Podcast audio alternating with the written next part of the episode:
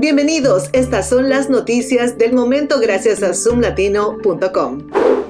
La aduana en el aeropuerto Dallas ha confirmado más de mil auriculares falsos de imitación de los AirPods Pro y 50 relojes falsos de segunda generación de Apple en un intento de envío de China. Los productos incautados tienen un valor de más de 289 mil dólares y si hubieran sido vendidos como productos genuinos habrían engañado a los clientes. Los oficiales de aduanas y la patrulla fronteriza de Estados Unidos en Dallas notaron que los envíos eran sospechosos y confirmaron que los productos eran de hecho falsificados.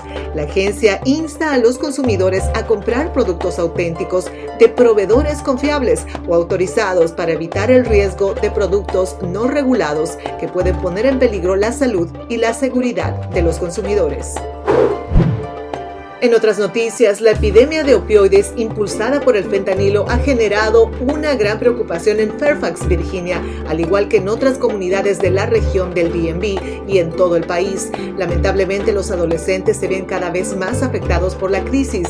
Los padres preocupados se reunieron en la escuela secundaria Woodson el lunes por la noche para recibir información de las autoridades escolares, de salud y también de seguridad pública sobre las dimensiones de la crisis de drogas y su impacto en los adolescentes. Se les informó que siete adolescentes menores de 18 murieron por sobredosis de opioides entre el 2020 y el 2022. Además, se mencionó que se ha visto un aumento rápido en las muertes de fentanilo entre los adolescentes estadounidenses.